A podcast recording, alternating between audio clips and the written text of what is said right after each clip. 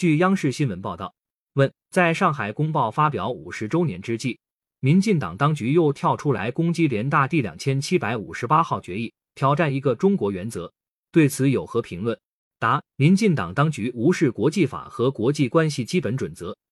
不断歪曲攻击联合国大会第两千七百五十八号决议，挑战一个中国原则。目的就是千方百计否定台湾是中国一部分的事实，欺骗岛内民众和国际社会，为其台独主张找借口。众所周知，一九七一年第二十六届联大以压倒性多数通过第两千七百五十八号决议，决定恢复中华人民共和国在联合国的一切合法权利，承认中华人民共和国政府代表是中国在联合国的唯一合法代表。这从政治上、法律上和程序上。明确彻底解决了中国在联合国的代表权问题。多年来的实践充分证明，联合国和广大会员国均承认世界上只有一个中国，台湾是中国领土不可分割的一部分，充分尊重中国对台湾的主权。尽管海峡两岸尚未完全统一，但中国主权和领土从未分割，大陆和台湾同属一个中国的事实从未改变。民进党当局炒作互不隶属。目的是制造两个中国一中一台，是赤裸裸的谋独挑衅。